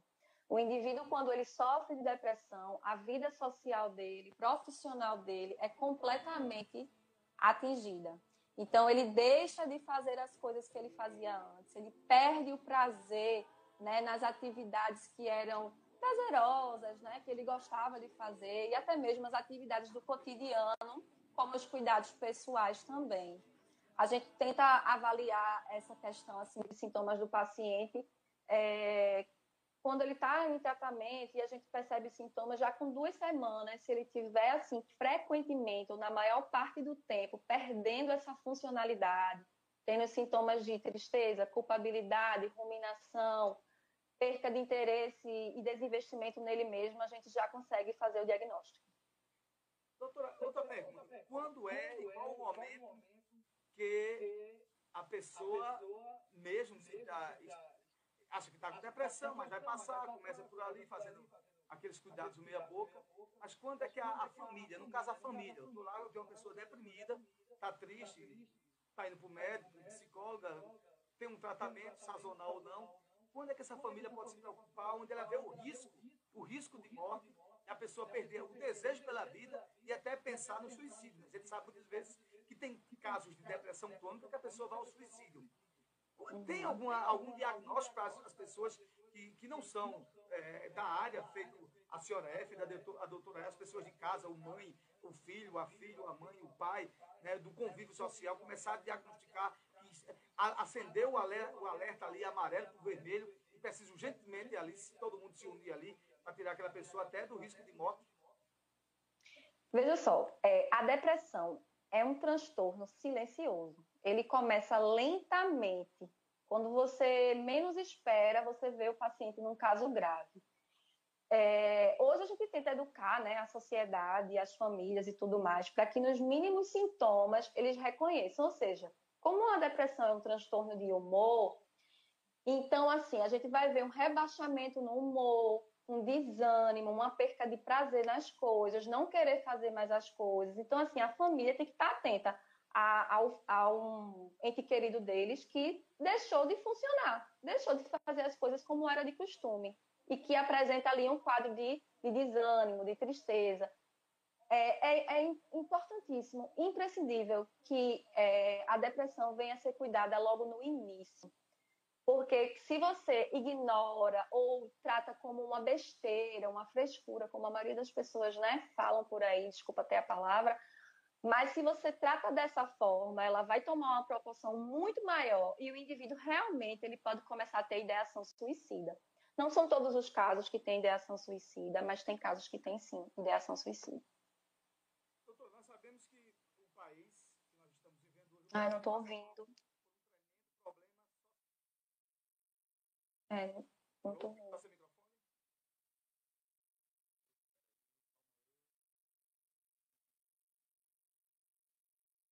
O. Voltou, doutora? Voltou. Voltou. Doutora, é, desculpa aqui o problema técnico. A gente estava dizendo, a minha pergunta é a seguinte, a gente sabe que é, o país está tendo um problema social. Né? A, mão de, a, a mão de obra capaz do país está desempregada, tem 23 milhões de pessoas desvalidas, 12 milhões de pessoas desempregadas. E é claro, é evidente que o número, o percentual de pessoas em estado de depressão, por não poder sustentar suas famílias, ou por estar endividado, ou porque olha para o horizonte e não vê luz, isso aumenta demais. O processo social também de endividamento na questão do, do ser, do ter, aliás, do ter, também leva a depressão aguda também. Você vê que não, não faz parte mais do processo de consumo, né? muitas vezes as suas necessidades básicas não podem ser atendidas. E a gente vê isso aumentando. Depressão também leva a isso, né, doutor? Sim, assim, né? situação, né? É, essa situação leva à depressão, mas como eu acho que já falei até no outro, no outro programa, né, qualquer transtorno é de ordem multifatorial. Você pode perceber que tem pessoas que vão perder o emprego e vão entrar dentro de uma depressão profunda. Outras já não, vão conseguir ali ser resilientes e passar por isso. Claro que a questão social tem um impacto muito grande, né? Tem pessoas que não vão ter ali uma carga genética e podem sim serem afetadas pela questão social e econômica do país. Já outras não têm uma carga genética e realmente vão ser afetadas também. Então, assim, não tem muito um, um marcador para dizer se fulaninho vai ter depressão, se o paciente X vai ter ou não, né? Acontece. Depende muito de como uma pessoa também tem uma, uma percepção de mundo, de como é que ela foi criada na infância, se ela foi cri- é, se ela teve assim um suporte necessário emocional também, né? Que aí realmente é bem mais complicado, porque a gente fala de uma questão geral de- social e de educação. Então, nesse caso, o- o- a estrutura familiar é muito importante para que possa sair desse processo agudo de depressão. Sim, sim, com certeza. Tanto no, da, do, do início do desenvolvimento daquela criança, daquele adolescente, como também na vida adulta, né, com as pessoas que estão ali ao seu redor. O suporte emocional, o suporte da família, né, de estar ali perto, de estar junto, de estar ajudando aquela pessoa nos seus tratamentos é muito importante. Doutor, a gente falou no último programa, tivemos a honra da sua participação, questão de ansiedade dos alunos, e tal, e o professor, o que é ansiedade? Ansiedade e depressão, eles estão aglutinados, é, é uma ponta. É, São duas coisas diferentes, mas existe o, tran- o transtorno misto, né? A ansiedade é muito mais voltada para a preocupação, para o futuro, é, o medo, né, de que algo é, ruim possa acontecer, tem as crises e tudo mais. E a depressão, ela é um pouco mais voltada para para o passado e para o desinteresse na vida. O ansioso, pelo contrário, ele quer viver, só que ele quer ter segurança para viver. E o depressivo não quer. Às viver assim, não estou falando sentido da morte, né? Mas de funcionar diariamente. E o transtorno misto combina os dois. Existe o transtorno misto, que a pessoa tem os dois, a ansiedade e a depressão. E a depressão é a causa. Pode falar. Não, doutor, desculpa interromper. Então, pelo que você me falou aí, é quase um paradoxo, né? Ansiedade é o sentimento que você quer viver e quer abraçar tudo ali naquele momento, e quer acontecer e não consegue, e dá, e dá o piripampo e o parafuso do cerebelo termina estourando tudo e você ficando no estado de doença. Já a depressão você não quer, é o inverso. É isso? É, é o inverso. Aquela pessoa ali não quer mais, tem desinteresse mesmo pela vida, né? A gente chama esse sintoma de anedo- anedonia, que é essa falta de prazer e de viver, e prazer de viver, no caso. Repita o nome, doutora. Ah, né? Anedonia. É, é esse o princípio, né? É, A palavra é, técnica. É um, um sintoma, é, isso mesmo, a palavra técnica. É, doutora, um, a gente falou aqui de todos os problemas. Quais seriam os passos para você hoje, agora, as pessoas que estão nos ouvindo aqui pela nossa rádio Capibari Mirim, pelas nossas redes sociais, pelos cortes, que esse programa a gente depois coloca cortes durante a semana toda. Qual a orientação que a doutora dá a quem está no estágio inicial de depressão, no estágio já é, do, do sinal amarelo e no estágio crítico? Quais seriam os passos a serem dados para se curar? Sem, sem sombra de dúvidas, com certeza, procurar ajuda profissional, seja do psicólogo, do psiquiatra. Eu sei que em alguns lugares é meio difícil o acesso né, a esses profissionais, mas de qualquer forma procurar alguma ajuda profissional, nem que seja médica, para que a gente não perca é, a vida daquela pessoa, né? Que ela está ali adoecida, num estado mental rebaixado mesmo, de humor, e que muitas vezes não pode tomar é, as decisões por si mesma. Né? Mas, assim, se a família vê uma alteração muito grande em duas semanas daquele indivíduo, aquela pessoa não é mais a mesma, ela tem irritabilidade, uma insônia ou uma hipersonia, que é o excesso de sono, uma baixa de interesse de modo geral, uma alteração de apetite, agitação ou retardo psicomotor, que é uma lentidão, uma tristeza e um sentimento de culpa muito grande, procure ajuda profissional. Doutora, uma última pergunta. É, quando a depressão, você falou da solução, nesse processo de solução, quando a depressão está em estágio crítico, existe uma comunicação entre você que é psicólogo, os psicólogos com os psiquiatras, isso está muito associado também, porque muitas vezes você precisa até é, é, ser prescrito medicamentos, não é isso? Não, é extremamente necessário. Quando o indivíduo chega assim, no caso moderado, é, a gente já envia logo para o psiquiatra. É, existem estudos que no início da depressão, com a terapia, a gente tem sucesso. Mas quando já está no caso assim mais moderado, a gente já envia para o psiquiatra e a gente tem essa comunicação, né? É, tem, ou pelo menos deveria ter, porque nem sempre o acesso é fácil. Mas a gente tenta ter esse acesso com o psiquiatra e também com a família.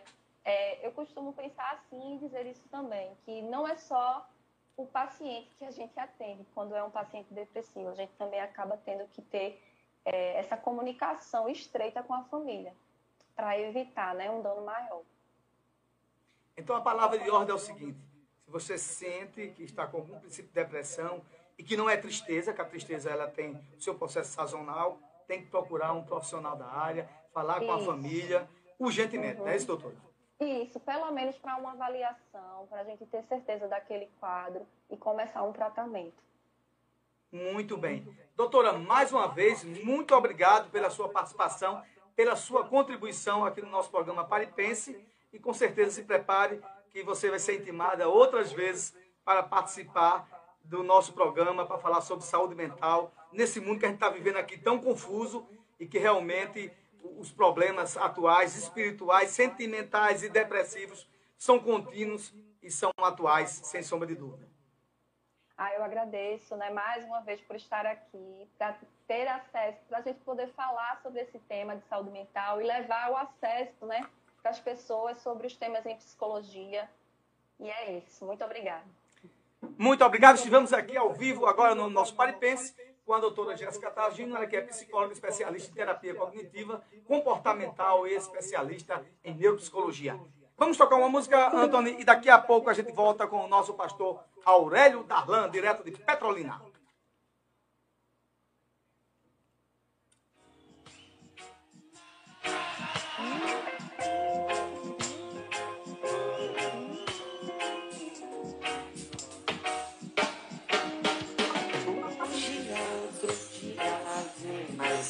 Dia eu não posso adiar. Pois no dia a dia este é o meu caminho, eu não quero desviar. De vez em quando, de vez em quando esqueço.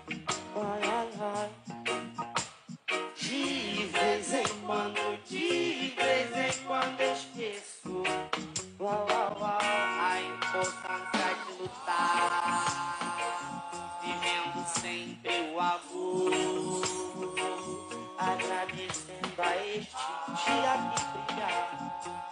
Presente igual não há.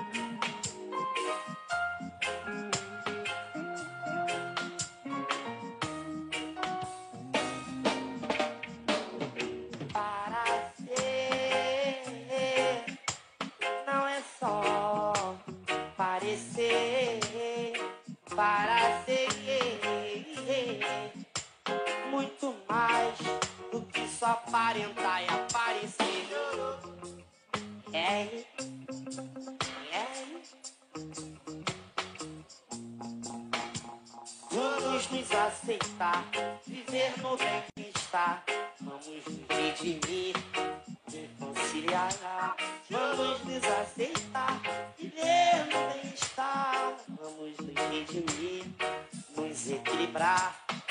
Dá pra ser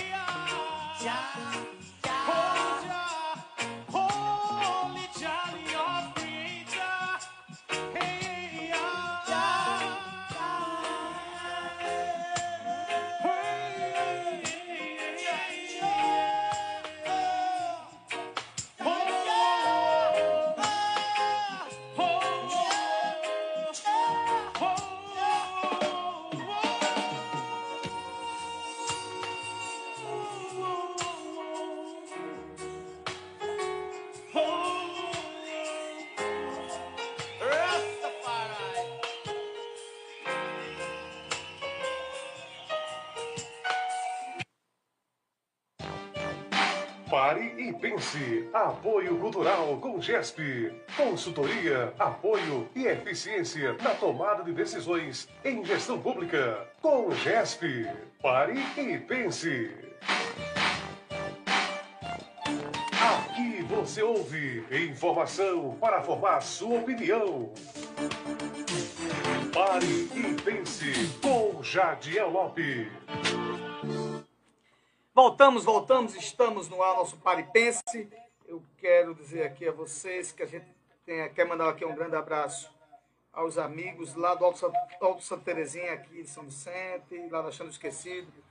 Deus abençoe vocês na luta sempre. Um abraço. Pessoal de Jararaca também. Quero aqui mandar aqui um abraço aqui ao nosso amigo Jorge Melo, a Vânia Confecções. Deus abençoe vocês também. Nosso amigo Teta aí, do restaurante Teta ali. E, gente, no dia. É 21 de maio, Antônio? A inauguração do. Dia 21 desse mês. Vai ter no o dia 21 desse mês, vai ter a inauguração do. Do Caboclo Pub. Pub. Caboclo Pub. Não é Caboclo. Coloca lá Caboclo Pub, certo? Que vai ser inaugurado ali perto do antigo fórum. E aí, os amigos. A gente vai dar informação depois, vai ter as atrações, algumas coisas lá. E a gente vai falando. Gente, nós estamos aqui no ar, ao vivo e a cores, com o nosso reverendo Darlan. Quero agradecer mais uma vez sua participação. Reverendo, meu líder, muito bom dia. Tudo na paz aí, amigo? Bom dia, tudo na paz, graças a Deus. Amém. Reverendo, já começando, começando, como se fala a história, começando e iniciando, a pauta nossa hoje é o seguinte. O mundo está muito louco, né? E a gente está vivendo num mundo onde todos querem se dar bem. Todo mundo quer estar bem em cima do outro, não está lá se cortando, se é errado. Muitas vezes o irmão quer estar bem em cima do irmão, né? o amigo está bem em cima do amigo, o cara vai fazer um negócio, outro quer se dar bem. Isso só tem só tomado uma dimensão tão grande que até parece que acabou o sentimento de indignação das pessoas e ser honrado, ser direito, ser honesto, está virando coisa errada. O senhor entende também essa concepção de mundo, pastor? Está acontecendo isso? Ou é lenda urbana? Não, não, não é lenda urbana, não. Tá, infelizmente. Na verdade, eh, Jadel, tá piorando, né? Tá piorando. Porque desde os primórdios foi assim, ó, com Caim e Abel, já foi assim. né? Caim queria tirar, tirar vantagem sobre Abel, desde lá. Né? É, uma coisa que era oferecida a Deus, um sacrifício, ele já queria passar a perna no. João já, já era esperto, a expertise daí. Há um, um- um fato no Brasil, que dizem que inclusive ele ficou magoado com isso, né? Que era Gerson, né? foi jogador da seleção de futebol, porque ele fez um comercial no qual ele dizia: Eu gosto de levar vantagem em tudo, certo? E aí eh, começaram a dar sinônimo a isso, a esperteza da lei de Gerson, né? por causa do, do jargão, né? Lei de Gerson. E eh, dizem que até ele ficou meio chateado com isso. E aí deixou-se até de falar nisso. Mas toda vez que alguém eh, eh, mencionava alguém que queria levar vantagem sobre outrem, se dizia isso. Ele, ele gosta muito de, de colocar em prática a lei de Gerson, né? É exatamente essa inversão de valores, né? É, O cristianismo, baseado no que Jesus ensinou, não é? Diz que a gente deve dar ao outro aquilo que a gente também deve receber e o contrário também. E Paulo, ensinando ah, em suas cartas, diz que a gente devia considerar o outro sempre mais importante do que a gente. Mas a gente vive nesse mundo caído que prefere levar vantagem em tudo, certo? Não, errado. Pastor, então, pela sua concepção aí, é, a gente pode afirmar que do mesmo, da, da- da mesma, nessa mesma tiragem e linhagem né, de Caim e Abel, a gente tem Jacó e Esaú, que também se dá bem. Então a gente está vivendo um processo de crescimento e todo mundo quer dar bem, né? E, o- e aqueles que eram prometidos ali, né? E elencados por Deus como os caras.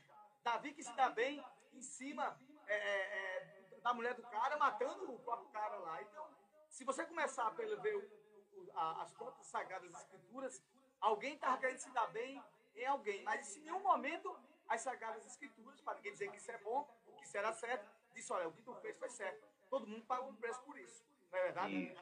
É, é, o- o- uma das coisas fascinantes na Bíblia é isso.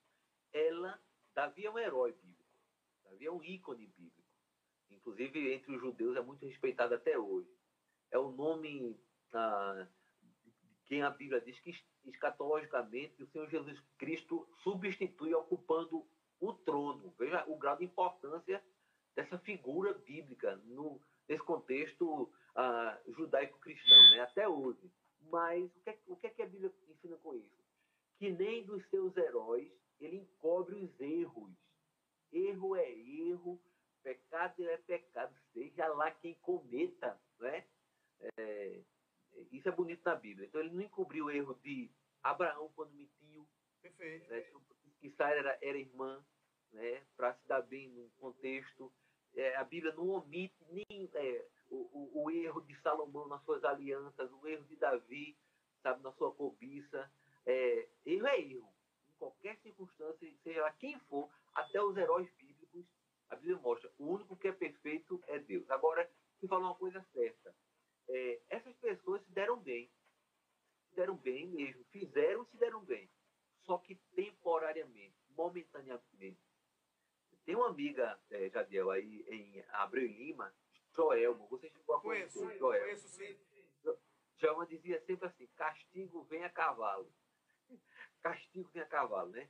Então a gente pode se dar bem, qualquer ser humano pode se dar bem, é, levando vantagem sobre outrem, mas a gente, a lei do retorno, ela, ela, ela, é, ela não, não tem erro, ela vai acontecer, sabe? A gente pode levar bem temporariamente, Mas a própria vida vai cobrar a gente que a gente fez. É verdade. Pastor, veja só. ah, algumas pessoas dizem também. Tinha uma, uma, um amigo meu que dizia o seguinte. é, uma vez eu fui comprar um carro usado ali na, na Serra do Osório. Aí um amigo meu disse: olha, procure algum, algum vendedor que não seja crente, porque se for crente ele vai lhe enganar. Eu disse, "Mas, rapaz, pelo amor de Deus, desse jeito o negócio não tá certo, não. Veja só, isso aí já faz muito tempo. E hoje, o que é que vão dizer? A gente não sabe mais. né? Agora, eu sempre gosto de falar sempre que você não pode misturar que todas as pessoas querem se dar bem. Algumas pessoas tentaram se dar bem, mas sofreram na frente. Alguns, pastor, continuam querendo se dar bem, ou aqueles que já sofreram por isso, continuam no mesmo pecado e acham que tudo vai ser nessa terra e que vai, o troféu dele é aqui mesmo. Não tem esse sentimento de culpabilidade, ou seja, de arrependimento. Existe esse daí, parece que tem ideia fixa, não é isso? É, A, questão, a grande questão é a qualidade do ser humano. Não é nem do cristianismo, é do ser humano. Você falou uma coisa interessante quando você foi comprar um carro. Eu, eu sofri o contrário. Eu fui comprar um carro financiado, um Gol usado. E aí cheguei nas lojas de Recife, não consegui financiar em nenhum lugar no meu nome.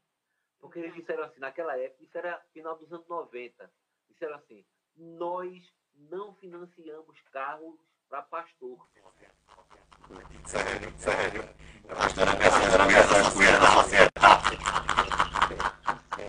E muitos,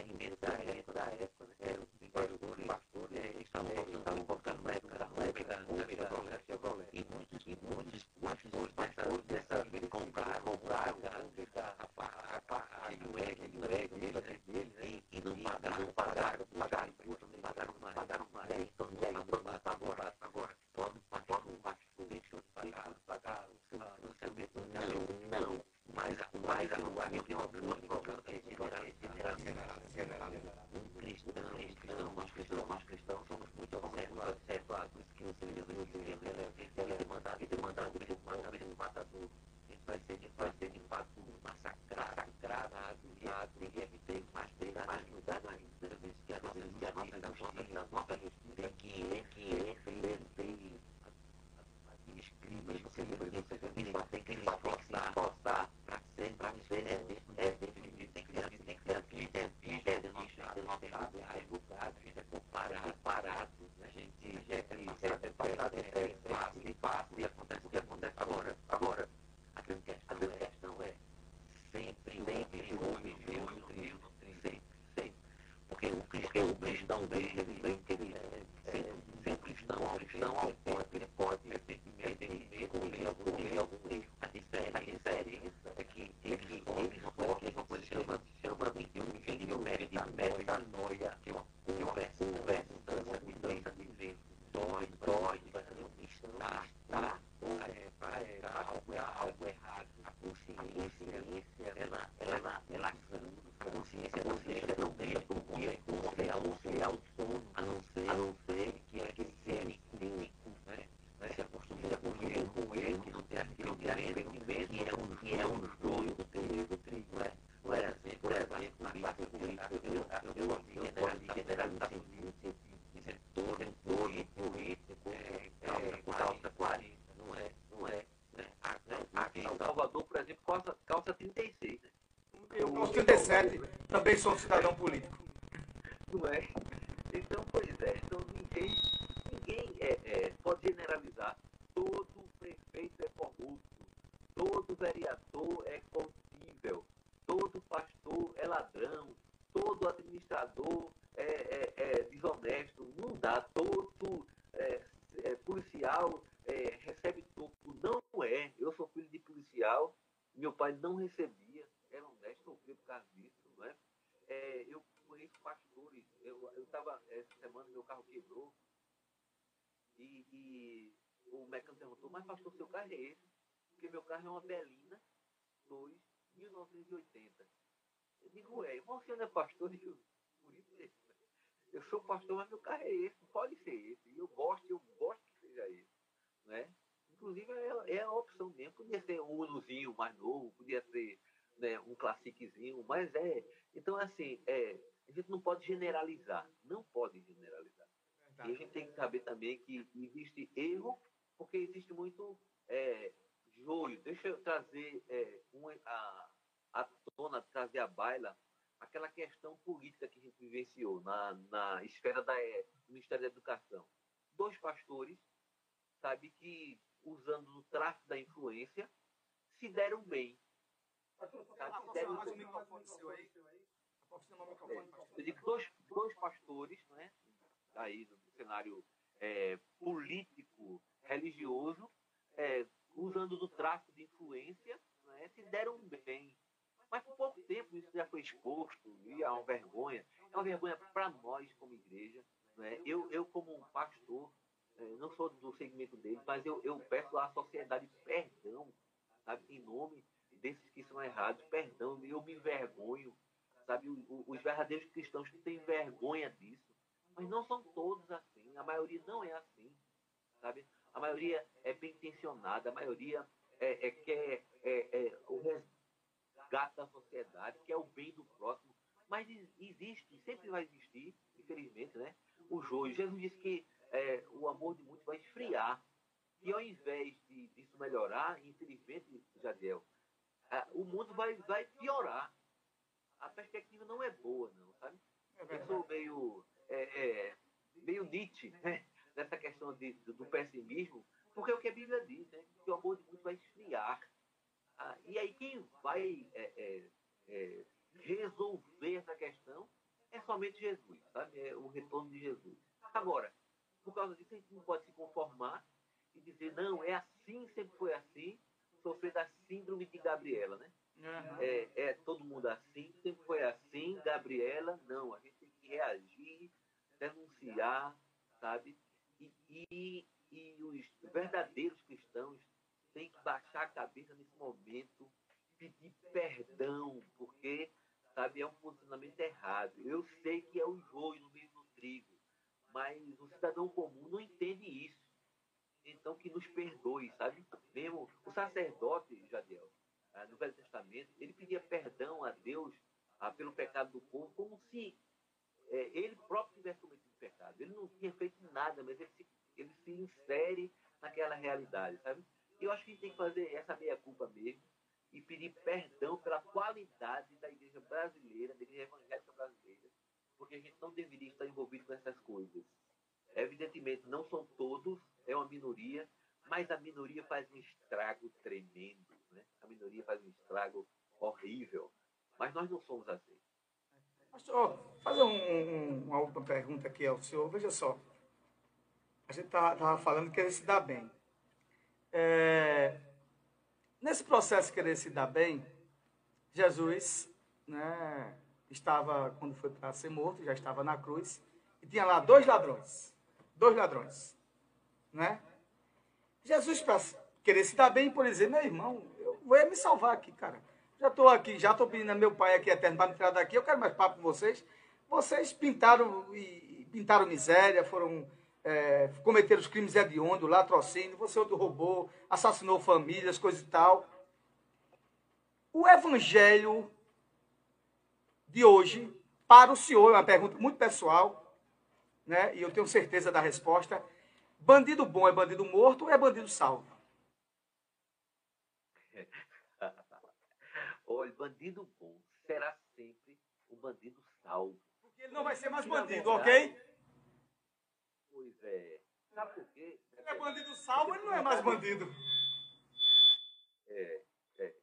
Porque na verdade, bandidos somos todos nós em alguma área. Todos nós levamos vantagem. Ao... É, é. A diferença é que somos bandidos re, re, regenerados, mas não por nós mesmos. Sabe? Mas tem a potencialidade. Todo ser humano é um assassino em potencial. Todo ser humano, sabe, é corrupto, porque isso faz parte da queda. A queda edêmica, ela fez isso em nós. Agora, Cristo em nós nos restaura com uma boa consciência em nós, porque tem muitos cidadãos que, conquanto não se não professem a fé cristã, já tem uma boa consciência e, e andam por essa boa consciência também. Entendeu? Sua formação, sua educação caseira, sabe? Quando Cristo encontra isso, é melhor ainda, né? Como foi em alguns, alguns é, personagens bíblicos, mas é, o nosso esforço é por resgate. E o cristianismo, ele tem que ser altruísta. Veja bem como Jesus foi altruísta. Ele está ali morrendo. Diz a Escritura, se ele, se ele dá uma ordem, uma palavra de ordem aos anjos, tudo, todo aquele cenário muda. Mas ele se entrega à morte como um cordeiro mudo. E ele não leva vantagem, porque ele podia levar vantagem dizendo, venham anjos, né? Tirem daqui, né? E ele prefere ainda, veja bem, na, na hora da morte, perdoar os seus algozes. O pai perdoa, eles não sabem o que fazem.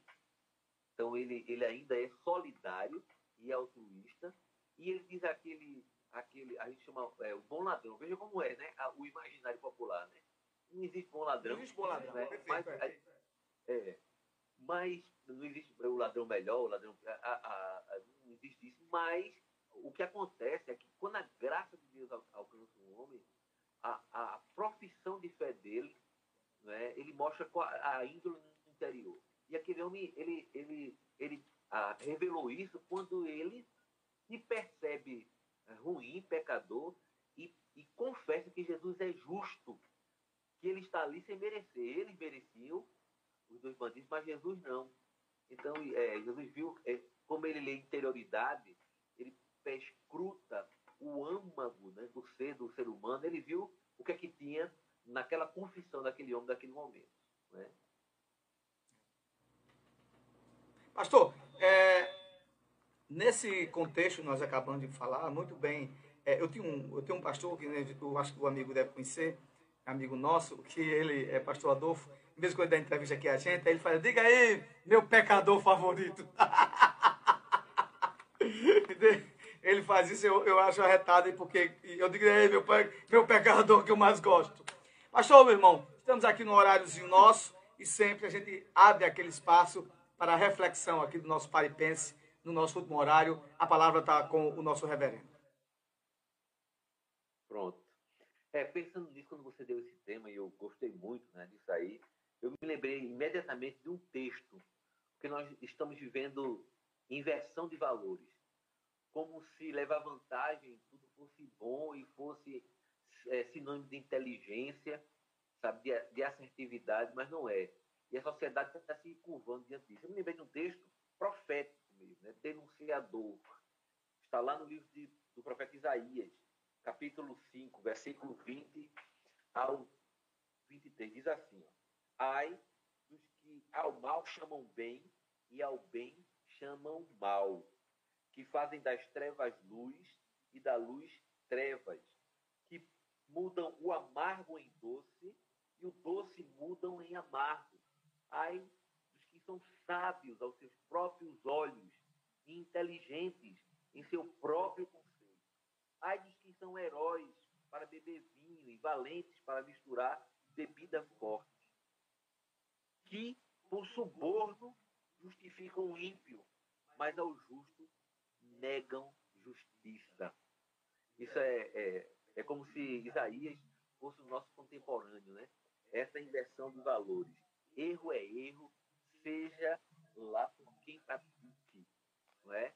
É essa história de levar vantagem em tudo, é, é, mudando as coisas, maquiando a mentira, chamando a mentira de verdade, a verdade de mentira, é, é a, adequando as condições, sabe, para sair bonito na fita e para levar vantagem em tudo, pode passar desapercebido para um cidadão comum, mas diante de Deus não. Deus é um Deus justo, não é? E ele, ele não deixa isso passar batido. Muito bem, muito bem, meu pastor, perfeitamente. Pastor, eu quero lhe agradecer mais uma vez, né, por ter, termos a honra da sua palavra, da sua voz, nesses comentários, nessas reflexões que são tão importantes para o nosso dia a dia. Muito obrigado, Deus lhe abençoe, fique na paz. Um abraço aí à sua família. Disponha. Sa saiba e prepare-se que se você puder, sábado terá mais.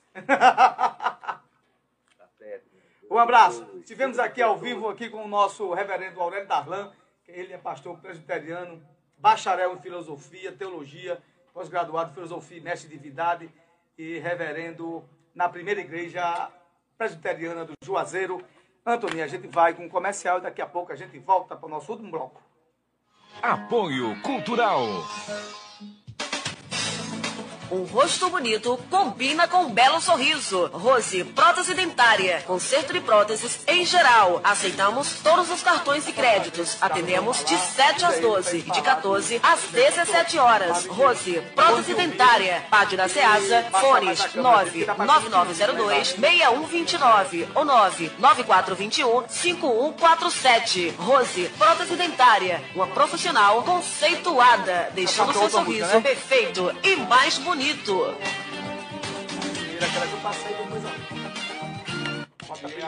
Central das Rações. O melhor para o seu animal. Rações de todos os tipos e marcas conceituadas. Acessórios para gatos, cachorros e pássaros. Central das Rações. Pintos, atropsitas, codornas, entre outros. Tambores para armazenamento de água e muito mais. Central das Rações. Tudo para o seu animal. Pátio da Ceasa. Antigo Bar do Prequito. Fone 99335 0258. Organização Humberto e Família. Frigorífico Mafisa, o mais completo e diversificado balcão de frios da região. Peixes secos e congelados, galinha batida de todos os cortes, matriz, frango, a popular pé seco, peito, coxa, asa, miúdo, além de ovos brancos e vermelhos, salsichas. Frigorífico Mafisa, um novo conceito em servir bem. Na rua João Araújo 58, em frente ao destacamento da Polícia Militar, São Vicente Ferrer, Pernambuco. Surge uma nova esperança. Rádio RCN-FM, em harmonia com você. Instituto Adelino Silva. Aulas para a vida. Valores para sempre. Matrículas abertas. Do maternal ao nono ano. Participação em concursos municipais, nacionais e internacionais. Acompanhamento psicológicos. Ambiente limpo, organizado e com salas climatizadas. Atendendo a todas as regras e protocolos de saúde e segurança. Formação de pequenos escritores. Aulas de inglês desde a educação infantil. Laboratório de informática com ensino aplicado, matemática prática com materiais concretos, diversidade, eventos internos e oficinas artísticas, balé, xadrez e música. Rua Sebastião Regis, número 12, fone 991 21 47 99, São Vicente Ferre, Pernambuco. Não perca a oportunidade e faça já a matrícula do seu filho. Instituto Adelino Silva, aulas para a vida, valores para sempre. Escola pra gente aprender, respeito com os amigos. Voltamos, voltamos, voltamos ao nosso Pare Pense, programa que leva para você mais informação para formar sua opinião. Eu quero aqui mandar um abraço a todos que ficaram conosco aí, que já é a cadeira cativa. Todo sábado, de 10 ao meio-dia, pela nossa rádio Capibari Mirim FM 87,9. Nos acompanha pelo rádio, pelas nossas redes sociais do Fala Jadiel, do Facebook da rádio, da ARCM, também do Facebook do Fala Jadiel. O nosso Pare Pense, programa que já está na cabeça das pessoas. Gente, é, deixa eu ver aqui. Tem aqui uma informaçãozinha básica. Não, já me falaram aqui, já, já informei isso aqui. Sim, e lembrei. Ó, você que tivesse alguma denúncia para fazer, alguma coisa que queira perguntar, anota nosso telefone do denúncia. Pronto, na descrição do vídeo também vai, vai estar lá. O nosso de- sempre esteve lá, mas para lembrar, o nosso denúncia do Fala Jadiel, nosso denúncia do Fala Jadiel, alguma coisa que você queira denunciar, não se preocupe que seu anonimato será preservado. Agora, claro, você denuncia, a gente vai procurar saber e averiguar, para não ser fake news, tem que ser coisa verdadeira, que a gente aqui, o pessoal da técnica aqui vai procurar saber se é verdade. Então, o número do denúncia do Fala Jadiel é o WhatsApp, o WhatsApp do Fala Jadiel, do denúncia é 81, que é o código, claro, 99119 109. Então, se você tirar o 9, é 9119, né? 9119, ah, acho que eu errei, Antônio, aqui. Ah, 9911 9109. Então, eu errei aqui, claro. É porque é tanto 9, então veja só. É, denúncia do Fala Jadiel. Esquece tudo que eu falei, limpa aí.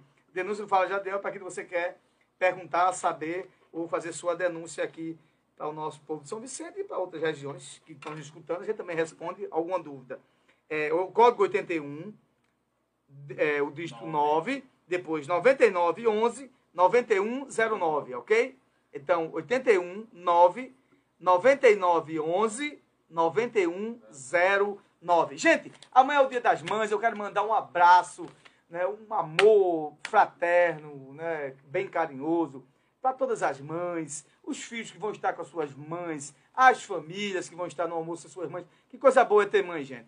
Né? Eu não tenho minha mãe, já está com o papai do céu, né? E eu sei e sinto falta da minha mãe, não por causa do Dia das Mães. Eu sinto falta da minha mãe todo dia, que minha mãe dizia Dia das Mães é todo dia. É você considerar e amar a sua mãe. Isso é sim, é, é ter o Dia das Mães todos os dias no seu coração. Mãe é coisa de Deus, não é verdade? É um ato sublime ser mãe. Então quero mandar todas as mulheres, e mãe é mulher, é, todas as mulheres, o meu grande abraço, as mães de família, as mães é, solteiras, todo tipo de mãe, toda mãe, né? Até o, muitas vezes tem um chefe de família que é pai e mãe, né? E tem um chefe de família que é mãe e pai. Deus abençoe vocês, não é isso? E um domingo de paz, de muito amor, de muita tranquilidade com as suas famílias. Comemore esse dia e não comemore só amanhã. Comemore todos os dias, porque todos os dias é o Dia das Mães. Gente, esse foi o Pare e Pense, o programa que leva para você mais informação para formar sua opinião. Deus abençoe a todos. Até um próximo sábado. Até o próximo sábado, se Deus quiser. E saiba, minha voz eu uso. Eu uso para dizer o que se cala. Até o próximo sábado. Deus abençoe e um abraço. Pare e pense com Jadiel Lopes.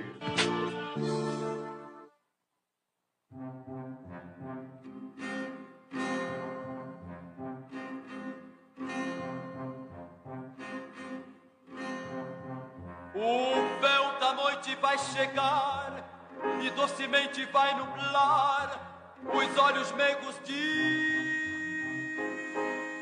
mamãe.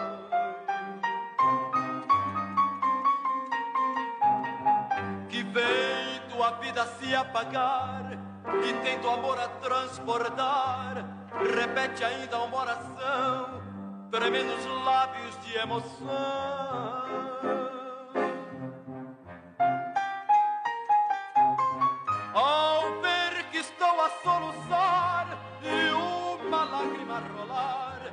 Pede cheia de ternura que lhe dedique uma canção. Ai, mamãe.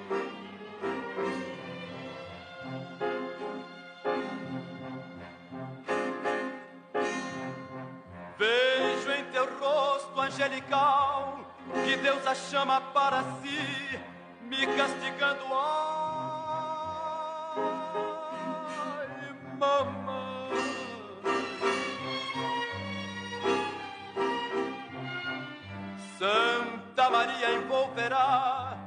Com sua luz celestial e a voz de um anjo cantará a suave Ave Maria.